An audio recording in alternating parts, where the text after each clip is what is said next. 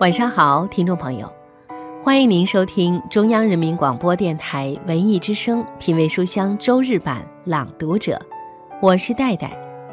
今晚我邀请到著名配音演员张璐和我一起朗读分享作家李娟的作品《冬牧场》。这本书是阿勒泰的精灵李娟首部长篇纪实散文力作，在二零一一年首发于人民文学。记述了2010年他跟随哈萨克牧民深入阿勒泰南部的冬季牧场的点点滴滴。在那年冬天，李娟跟随一家哈萨克牧民家庭进入冬牧场，进入游牧生活的荒寒与核心处，生活了近四个月。这是哈萨克游牧民族最后的转场。随着牧民定居工程的推进。曾经顺天应地、自律甚微的游牧生产生活方式正在慢慢消失。不久的将来，这块古老、贫瘠又广阔的牧场终将被放弃。然而，戈壁在那里，羊道在那里，亘古不变的季节更迭在那里，深沉古老的天人关系在那里。它们并不因现代文明的彻底改造而消失。李娟用这本书为冬牧场最后的宁静时刻、最后的游牧景观、最深处最沉默的生存做了见证式的留影。今晚就让我们一起打开这本《冬牧场》，一起走进游牧民族的生活。有请今晚的朗读者，配音演员张璐。大家好，我是今晚的朗读者张璐。接下来。我将为大家带来冬牧场的开场第一章，《冬窝子的最开始》。看到我整天蓬头垢面的满村追鸭子，纷纷表示难以置信。而我妈对他们说着说着，扭头一看，我正踏着拖鞋沿着水渠大呼小叫的跑，边跑边挥棍子。也实在不像样，便觉得很没面子。后来，终于有人相信了。乌伦古河下游三十公里处新建了一个牧民定居新村——胡木吉拉。村里有人来找到我妈，要我去当该村的村长助理，一个月给我两百块钱，又表示这个价位是合理的。村长本人才四百块，我妈倍感受辱，傲慢道：“我的女儿可做不了那种事。”她很奇怪：“你不是说她是作家吗？”总之，在阿克哈拉村，我实在是个扑朔迷离的人物，主要有四大疑点：一，不结婚；二，不工作；三。不串门，四不体面。然而这个冬天，我终于要像模像样的做一件作家才做的事了。我要跟着迁徙的羊群，进入乌伦古河南面广阔的荒野深处，观察并记录牧民最巧计深谙的冬季生活。于是。我妈赶紧四处散播这个消息，并进一步宣扬我的不同凡响。然而，如何让牧民们理解我这一行为呢？他只能做如下解释：他要写，把你们的这样的那样的事儿嘛，全写出来。牧民们便哦的恍然大悟状。又低声交头接耳，那有什么可写的？无论如何，一个汉族姑娘要进东窝子的消息，还是很快就传遍了喀乌图乡的几个牧业队。于是，我妈开始挑选愿意带我同行的家庭。所谓东窝子，不是指具体的某一个地方。而是游牧民族所有的冬季放牧区，从乌伦古河以南广阔的南戈壁，一直到天山北部的沙漠边缘，冬窝子无处不在。那些地方地势开阔，风大，较之北部地区气候相对暖和稳定，降雪量也小。羊群能够用蹄子扒开薄薄的积雪，寻食下面的枯草，而适当的降雪量又不会影响牧民们的生活用水和牲畜的饮用水。冬牧场远比夏牧场干涸贫瘠，每家每户的墓地因此非常扩大，一家远离一家，交通甚为不便。甚至可算是与世隔绝。进入冬窝子的牧民们，在大地起伏之处寻找最合适的背风处的凹陷地，挖一个一两米深的坑，坑上搭几根木头，铺上干草树，算作顶子，再修条倾斜的通道通向坑里，装上简陋的木门，变成了冬天的房子——地窝子。于是，在无数个冬天里，一家人便有了挡风避寒之处。地窝子都不会很大，顶多十来个平方，一面长长的大床榻加一只炉子，角落里一个小小的厨房，便抵得满满当当。人们在其中生活，摩肩促膝，实在没有什么私密性可言。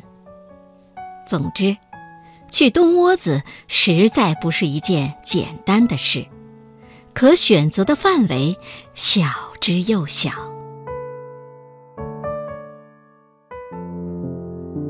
刚才您听到的是著名配音演员张璐为我们朗读的李娟的《冬牧场》的片段。接下来，让我们继续打开这本书。我是戴戴。就这样。李娟最终选择了驹麻一家。首先，驹麻很能说些汉话，他家搬家路程为三天。驹麻夫妻俩年近半百，随行的只有一个十九岁的女儿加玛。时间、路程和相处起来，真是再理想不过了。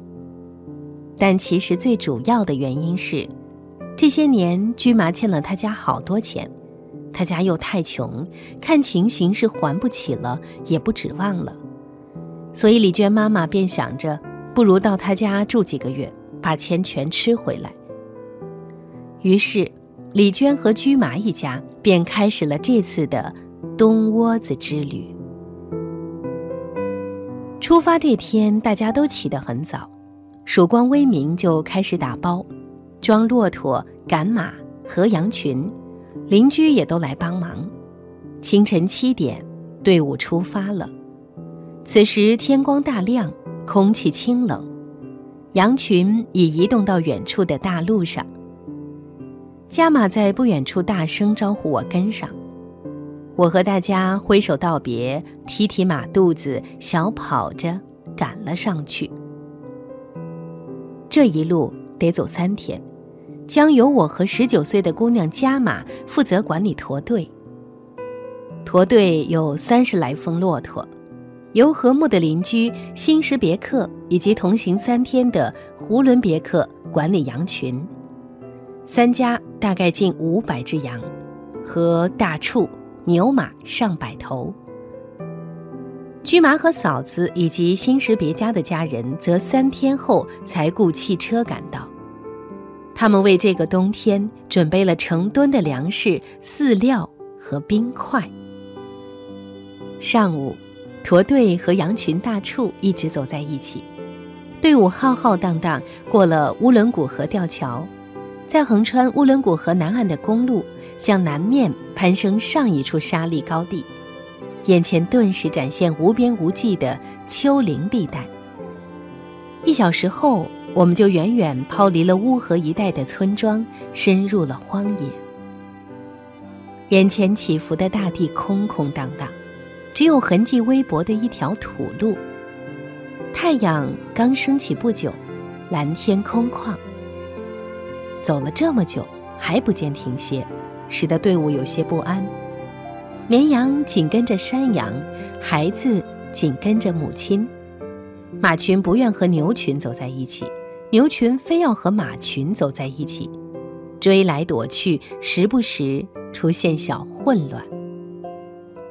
没穿鼻孔的散骆驼最没出息，一见到指头粗的一小绺草就挪不动脚了，不时掉队，根本不晓得自己正在出远门的路上。两个男人生气地喝骂。左奔右突，收拾不听话的家伙。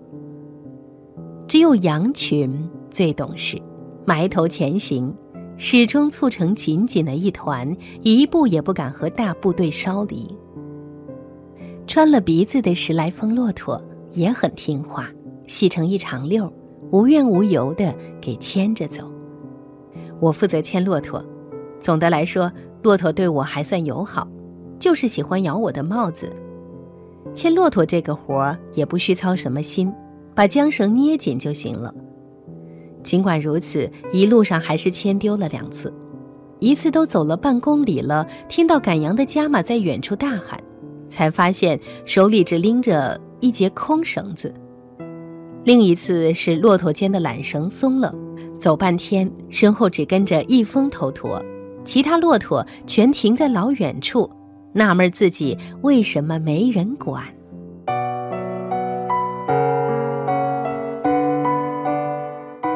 这里是品味书香周日版朗读者，我是戴戴，欢迎您继续收听节目。今晚我和著名配音演员张璐一起朗读的书，来自作者李娟的《冬牧场》。这本书洞开了哈萨克人的生活一角。新疆时间比北京时间晚两个小时。李娟也刻意拨慢了自己的手表，跟着牧民居麻一家进入一个没有名字、没有手机信号、没有水店，甚至除了牧人再无人烟的荒原。书的开头比较逗趣，在体验生活这回事，在书中略带序言性质的最开始一节当中，已遭李娟自己调侃化解。她这样写道。我终于要像模像样的做一件作家才做的事了。我要跟着迁徙的羊群进入乌伦古河南面广阔的荒原深处，观察并记录牧民最巧计深谙的冬季生活。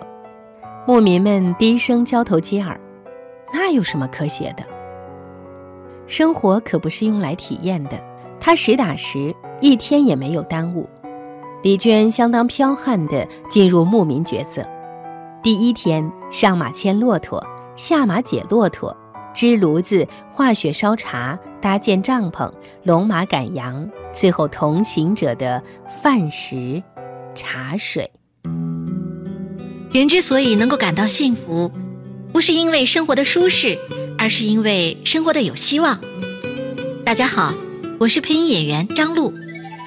周日晚二十一点，我和主持人戴戴一起在《品味书香》特别版朗读者节目里朗读分享李娟的新作《冬牧场》，让我们随着文字一起体验游牧民族一生的荣耀与傲慢。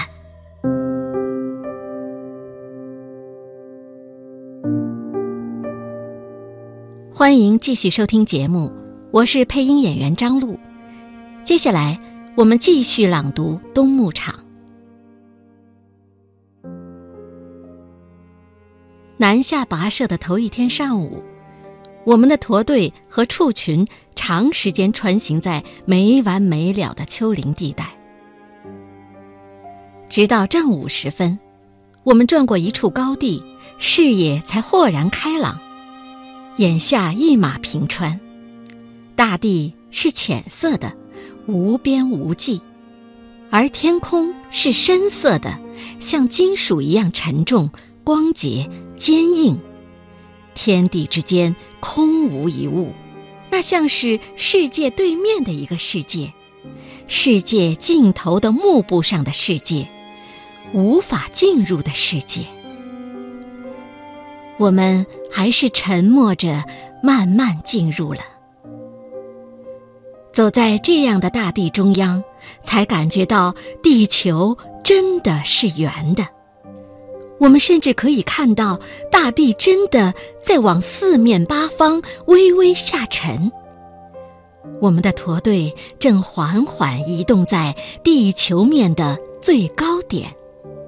大约两个小时后，空旷的视野里出现了一长溜铁丝网，从东到西拦住了一切，而我们继续前进。很久以后，走到近前，才看到土路与铁丝网的交叉处有豁口。穿过这豁口，继续深入大地的西南方向。很久很久以后，又看到这铁丝网的另外一面，仍然横亘东西，前不见头，后不见尾。在这荒凉的戈壁滩上。为什么要建造这么巨大的一个工程，圈起如此广阔无物的土地？对此，居麻的说法是：为了能让戈壁滩变得跟喀纳斯一样，不准我们的羊再吃草了，只让野马去吃，让草使劲儿长。不然的话，内地人来了就会说：都说新疆是好地方，其实啥也没有嘛。全是戈壁滩嘛，草也没有，野马也没有，也拍不成电视，也照不成相，太难看了，太丢脸了，所以一定要保护起来。我估计这是基层干部们在给动迁的居民做思想工作时给出的一个不耐烦的解释。真正的原因大约是近几年推行退牧还草政策。防止过度放牧，所以进行圈化、分区轮牧。据说铁丝网要围五年，现在已经围了三年了。听众朋友，这里是中央人民广播电台文艺之声《品味书香》周日版朗读者。今晚我们一起朗读分享的书来自作者李娟的《冬牧场》。接下来，让我们继续走进他们的游牧生活，继续打开这本书。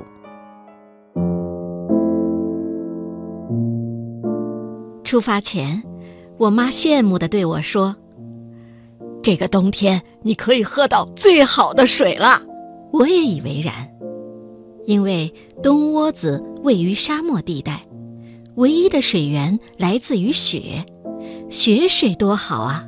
从天上掉下来的蒸馏水，而阿克哈拉位于乌伦古河畔的戈壁滩上，饮用井水碱很重，这些年越发咸苦了。用来烧汤的话，根本不用再加盐。洗出来的衣服也泛着厚厚的白碱圈。可实际上呢，沙漠里的水味道是不坏。甚至还算非常干爽，没有一点咸味和异味，但其透明度，若在以往，这样的水我看一眼都会吓晕。去年是雪灾之年，而今年则出奇的大旱，只在十一月末有一场像样的雪。接下来一直到十二月底还没啥动静。好容易，某个深夜里，纷纷扬扬下了一阵，瞬间大地上就白了。可第二天早上，满怀希望出门一看，仍然是个黑乎乎的沙窝子，总是雪后紧接着又起风。我真妒忌东面的牧人，雪一定都被吹到他们那里去了。好在大风过后。沙丘的凹陷处及草根处多少会积留一些残雪，但很薄，顶多一两公分。这样的雪，我收集半个小时化开后的水还不够洗一双袜子。又由于是风吹来的，一路上和沙土、枯草和粪渣紧密团结在一起，化开后浑浊不堪。锅里有一寸多厚的沙子，不忍细数的羊粪蛋，甚至还会出现马粪团这样的庞然大物。总算完全沉淀了，水的颜色也黄红可疑，未必比我袜子干净。然而再想，袜子毕竟是臭的，这水尝起来啥味儿也没有，肯定比袜子强多了。喝吧。就这样，李娟飞快地融入了冬窝子，冬牧场生活的一点一滴、一撇一捺，简到极致，压根儿没有讨价还价的空间，只有劳动才能活下去。活下去就意味着为一瓢水、一节绳、一点热乎气儿付出全身的力气、全部的心意、全面的情志。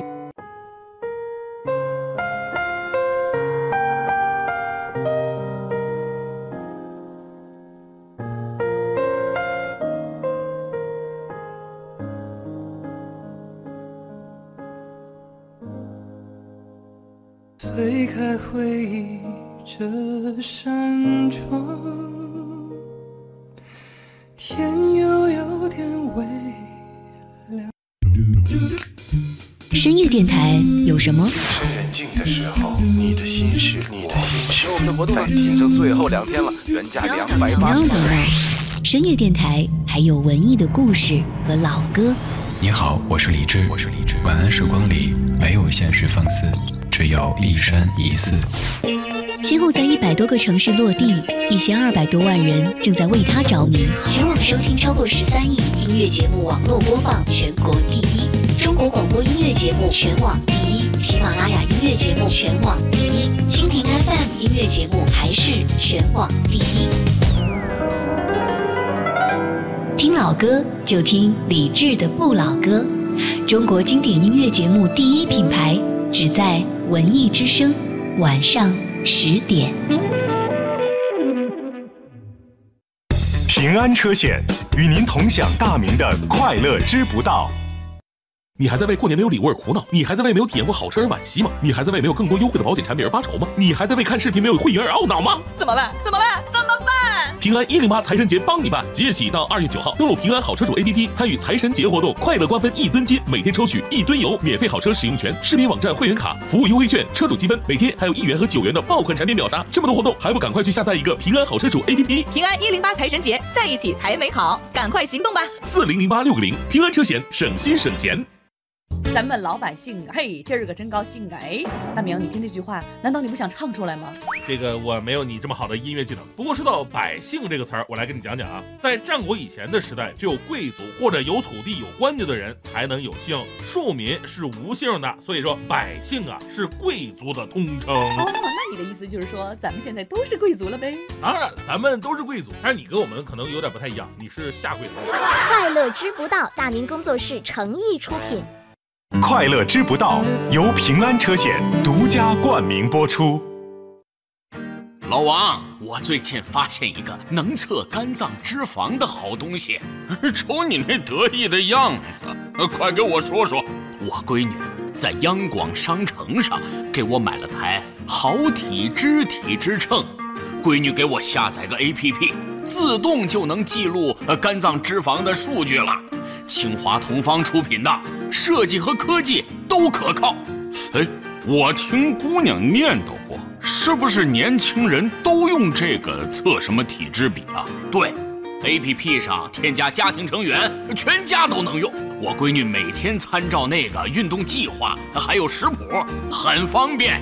行，我也让闺女微信关注央广商城或央广商城小程序，给我订购一台去。有些潮流，咱也得跟一跟。央广商城好品联盟，媳妇儿，春节回家给爸妈带的礼物准备好了吗？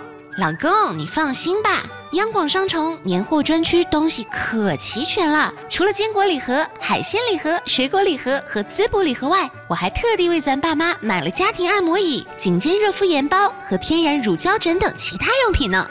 媳妇儿，你咋买这么多年货呀？央广商城都是正品好货，质量有保证，放心。而且现在登录央广商城公众号或小程序，购买年货专区商品，还能享受一件九折、两件八折、三件七折的优惠呢。我得抓紧多备一些年货。还是媳妇儿你想的周到全面。央广商城好品联盟。文艺之声，FM 一零六点六，交通路况。我们来看一下此刻的路况。此刻的大屯北路东向西有五百米的拥堵，平均速度低于每小时七公里。西四环北路南向北从四季青桥到远大桥有八百米的拥堵，平均速度低于每小时九公里。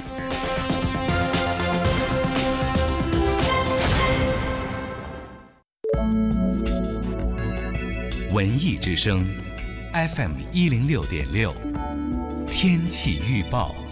我们一起关注一下天气。北京今天夜间晴，最低气温零下七摄氏度。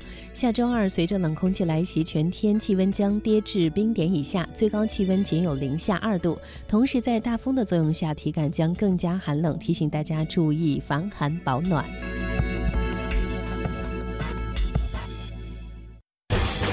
海洋的快乐生活。这也许有朋友不不解啊，说为什么我要给自己定一个读书计划？其实，朋友们，读书啊，就是我一直保持的一个习惯。小时候呢，我贪玩，不爱学习，更别提读书了。我妈就教育我，跟我说：“儿子，读书是你唯一的出路，你要努力读到研究生、博士。”我说：“为啥呀？为啥？到时候你还娶不上媳妇儿，就可以说是自己要求太高了。”想要更多香料，敬请关注每晚五点《海洋现场秀》。一些网络贷款平台通过无需担保、无需资质等方式，欺骗在校学生办理高息贷款或借现金。北京银行提示您：拒绝校园贷、现金贷，营造健康学习环境。金融知识进万家，安全相伴你我他。北京银行月行世界签，轻松线上办签证，手机下单，快递上门，免费送拒签险，覆盖四十二个国家地区，进度查询一目了然。关注北京银行月出国微信公众号，立刻办理，享优惠价格。湖北木林子国家级自然保护区位于恩施土家族苗族自治州鹤峰县，这里的泉水具有弱碱富硒的特征，鹤点溪泉从山中采集的泉水。关爱您全家饮水健康，一捧清泉，鹤点相伴。现在微信登录央广商城小程序，搜索“鹤点溪泉”即可下单。央广商城好品联盟，中央人民广播电台文艺之声，FM 一零六点六，生活里的文艺，文艺里的生活。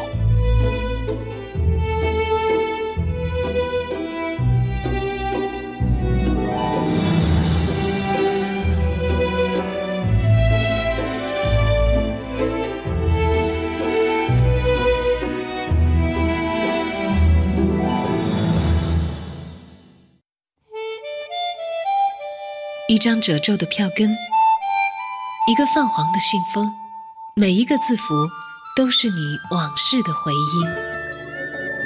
音。一卷墨香，一页书册，字里行间都是对你的召唤，对你的召唤，召唤你在故事中遇见最真实的自己。中央人民广播电台文艺之声，品味书香。周末特别呈现《朗读者》，用阅读面对生活中的热闹与冷清，用声音唤起你对书本最初的依恋。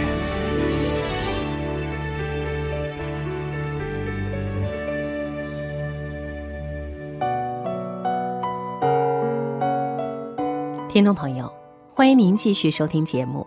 这里是中央人民广播电台文艺之声品味书香周日版朗读者，我是戴戴。今晚我邀请到著名配音演员张璐和我一起朗读分享李娟的作品《冬牧场》。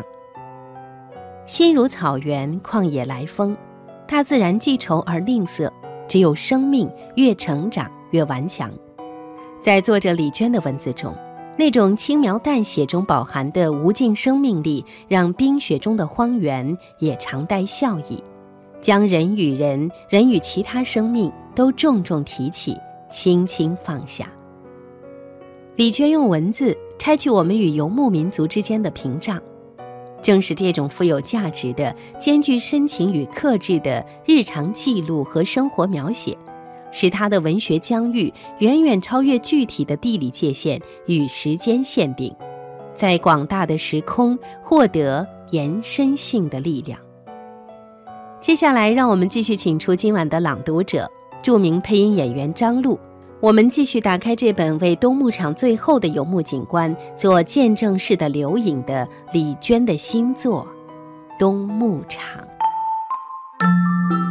大家好，我是今晚的朗读者，配音演员张璐。欢迎继续收听节目。接下来我们继续朗读《冬牧场》。刚进入荒野时，月亮。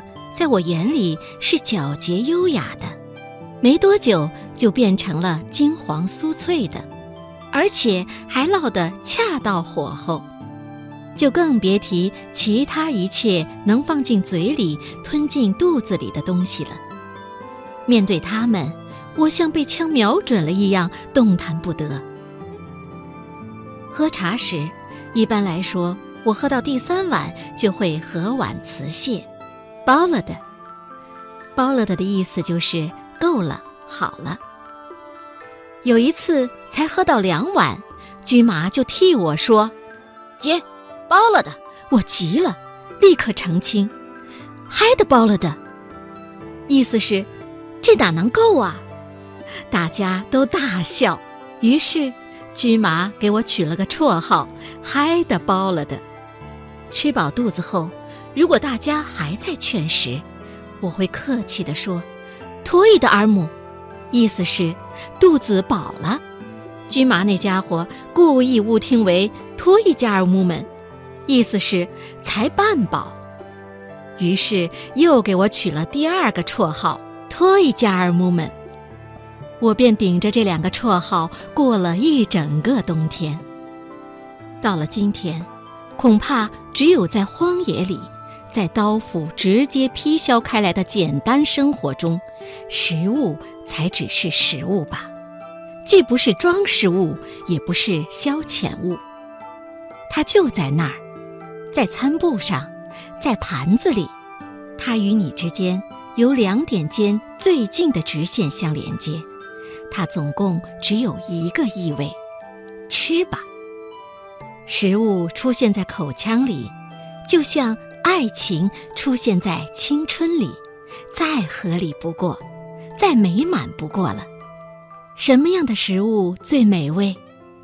简单寂静的生活中的食物最美味。在简单寂静的生活里，连一小把炒熟的碎麦子都香得直灌天庭。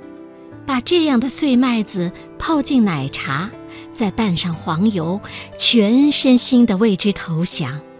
那是怎样的美味啊！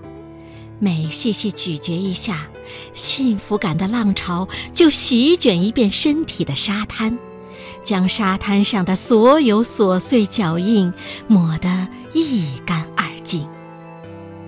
如果这茶里还煮进了丁香粒和黑胡椒，那妇人便意味深长地笑了。拉面的存在只有一个目标。把肚子撑圆了，麦子粥则像熨斗一样把肠胃拾掇得服服帖帖。如果是加了酸奶糊的羊肉汤麦子粥，则会令肠胃里所有的消化酶拉起横幅，列队欢呼。从刚才的朗读片段中，我们可以听到。作者李娟真诚地体验着这个世界，不掩饰生活的无奈，不单逆所谓的牧歌情调，但她总能感受到最细微的美好。在他看来，没有什么最好的地方，也没有什么最坏的地方。他的淡然与从容，在这个熙熙攘攘的社会里，像是稀世珍宝。人人都在向往远方，而李娟的文字把远方。带到了你眼前。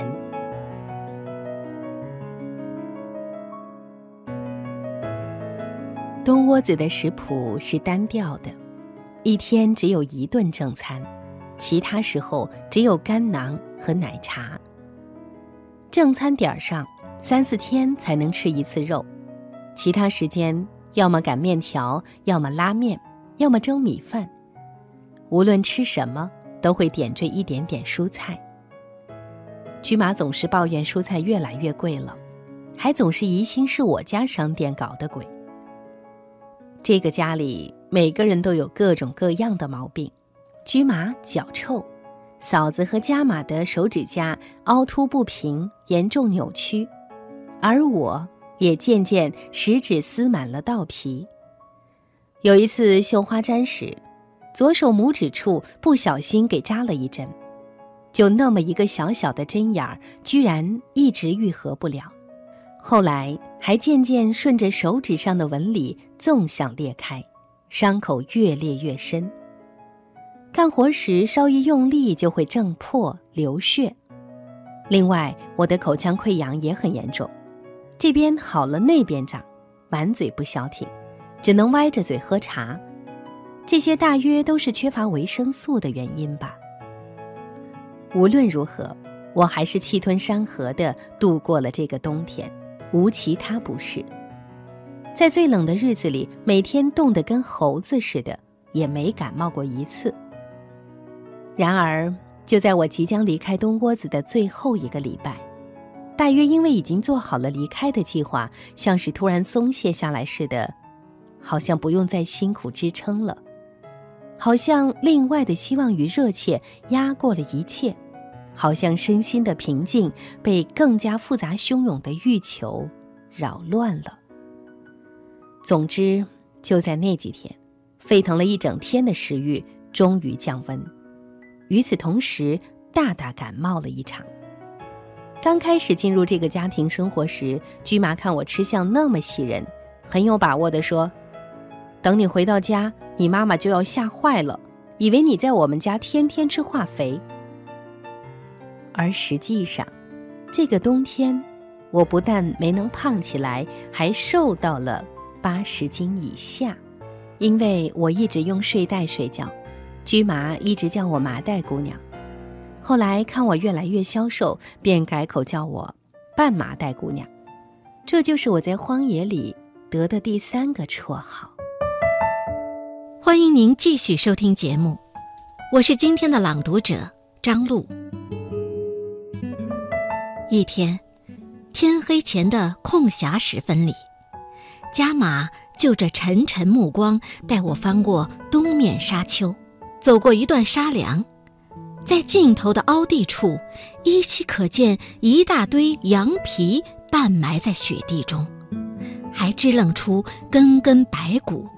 加马说：“这些就是没有熬过长冬的羊。”这一堆有十六只，再往前还有好几堆，并能看到庞大的牛和马的骨架。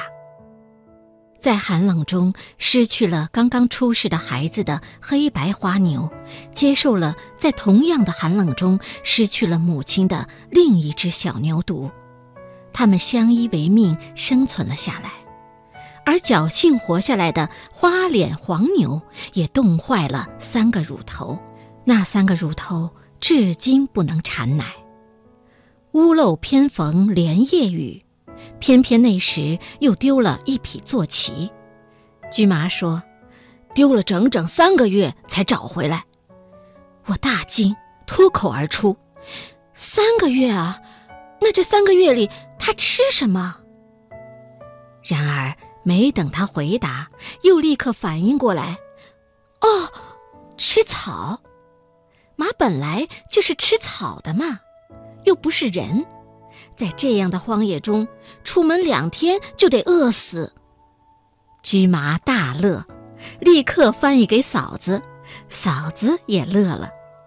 按说马是不会丢的，才开始，驹麻也不急，但家里仅剩的坐骑却累得骨瘦如柴。成骑的时间稍长一点，就东倒西歪。尤其在极冷天气里越发虚弱，无论鞭子怎么抽打都不能前进，实在没法使用了。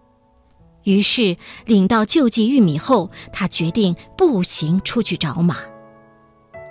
第一次，他往东面走了十天；第二次，往西面又走了半个月。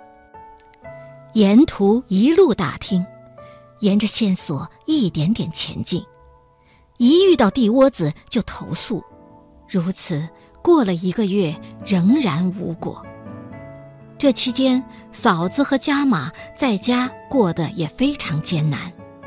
早上只有两个女人开路，没有马的家马只能徒步踩着深雪放羊。雪严实地盖住了荒野，渐渐地越来越厚，越来越硬，羊再也没法扒开这样的雪被觅食了，一个个把蹄子扒得血淋淋的。但是太饿了，还得继续扒。那时羊死的差不多了，牛也只剩下最后两对母子。后来驹妈狠狠心，悬赏了三百块钱。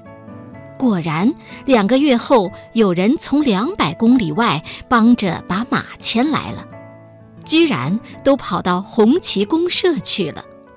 捡到马的那一家也知道失主迟早会找上门来，便立刻奉还了。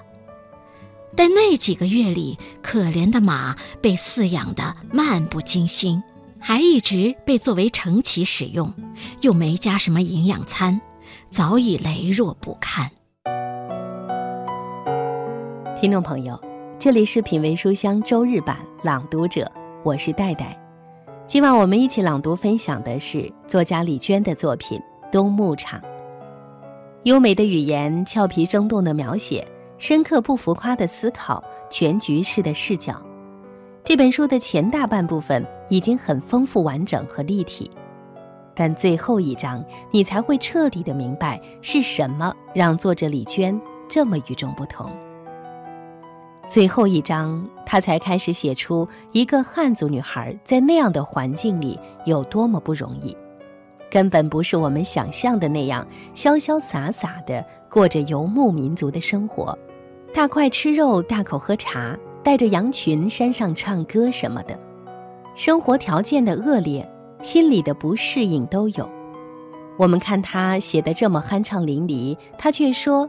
其实真正开心的时候，是根本顾不上，也想不到写下来的，是只有尴尬、失落、难受的时候，才拿起笔记本，把那些开始的事情写下来。他没有在前面几部分把这些难过的情绪融进去，不打扰我们进入冬牧场里一探究竟。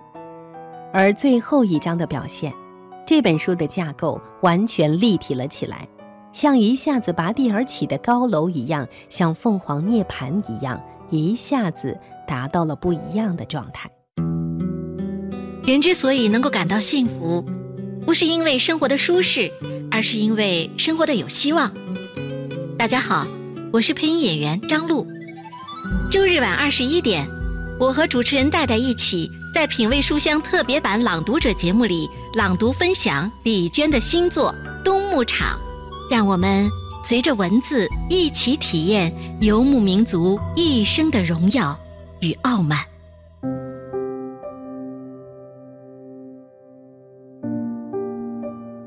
因为雪太厚，化得太慢，加之畜群体质虚弱，不能长途迁徙。去年春天，驹马家迟迟不能启程，一直到四月底才开始动身。比往年晚了一个月，整个牧业被堵在阿尔泰前山丘陵一带，不能前进。好在因那个冬天雪量充沛，第二年的春天也极其湿润，牧草前赴后继，长势汹涌。往年干涸的戈壁滩，居然成了绿意盎然的草原。甚至还出现了一些以前从没有见过的草类，陌生的连牛羊都不去吃，真诡异。虽然那个冬天早已远远过去了，但一提起，驹马还是忍不住沉重的叹气，反复的念叨：“雪多的啊，多的啊。”我呢，去年一整个冬天，一个人生活在阿克哈拉的家中，常常呆呆的透过玻璃窗往外看。铺天盖地的雪呀，它们不是飘落的，而是射子弹一样射落的。尤其两场初雪，一团一团的雪花，鸽子蛋一样大，又湿又重，砸在脸上都会疼。去年十二月底，一场连夜大雪后，我住处的窗户被堵住了一大半，门也给堵得结结实实。其实出不了门倒不要紧，如果不用上厕所的话，我可以在这栋房子里一直待到开春。但怎么可能不上厕所？而且雪一停就必须赶紧想法子出去，否则接下来一刮风，雪渐渐紧塌下去，冻硬了就彻底开不了门了。于是那天一大早。雪刚停，我就投入了战斗。先抵着门挤呀挤呀，幸好门是朝外开的，挤开了手指粗的一道门缝儿。再用捅炉子的火钩从缝儿里伸出去扒拉，把门缝边上的雪掏松了些后再挤，这回把门挤开了巴掌宽的缝儿。然后再用掏灰的小煤铲伸出去挖，挖一会儿再挤，就推开了半尺宽。最后又用铁锨伸出去挖，终于门推开了一尺多宽，我整个人能挤出去了。期间干一会儿活得回到生有火炉子的房间暖和一会儿。等出的门去，我花了大半天。在齐腰深的雪地里挖出了通向厕所的路，接下来又挖了一条通向院门的路。但当我好容易清理干净堵着院门的雪堆，拉开院门一看，顿时傻眼了。外面的雪比我还高，门正是风口，被风吹来的雪大部分都堆积在那里。我彻底放弃了，我当时真的是一把劲儿也没有了。于是我的院门有两个月没打开过，整个阿克哈拉村的人都不晓得我还在家里，都以为大雪封住的只是一个空房子呢。冬牧场是作者李娟。对一种行将消失的生活方式的记录，在牧民定居工程的推进下，曾经的游牧生产生活方式正在慢慢消失。在一生是不是太快乐的质疑下，他跟随熟识的牧民进入新疆阿勒泰地区南部的沙漠，在那里，他体验到哈萨克游牧民族的冬季牧场生活，并写就自己的首部长篇纪实散文《冬牧场》。古老的传统的生活方式在当下慢慢萎缩。作为作者，李娟认为最重要的是体谅。他说：“面对的毕竟是不可挽回之物，是所谓的现代文明的必经之途。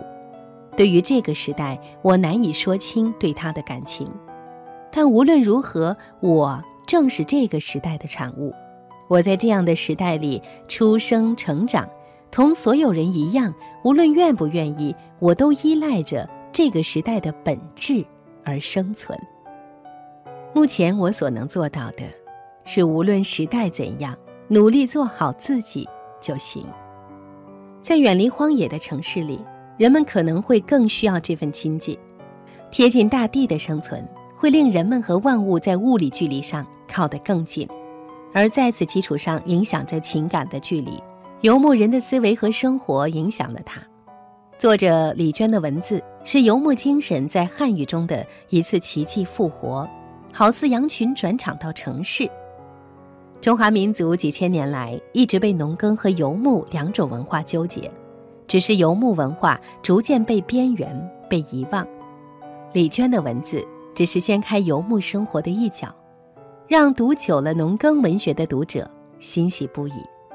在李娟那些居无定所的漂泊文字里，我们读到的更多是一种心灵的安顿，那种简陋生活中的内心丰饶。历尽悲苦而依旧是孩子，手捧着不竭的爱，与天地和众人不歇的对话。感谢听众朋友收听本期的节目，也感谢今晚的朗读者著名配音演员张璐。在节目之外，您可以找来这本书完整的来读一遍。谢谢大家的收听，接下来欢迎您继续锁定文艺之声，聆听下面的精彩节目。我是戴戴。下周同一时间，我们再会。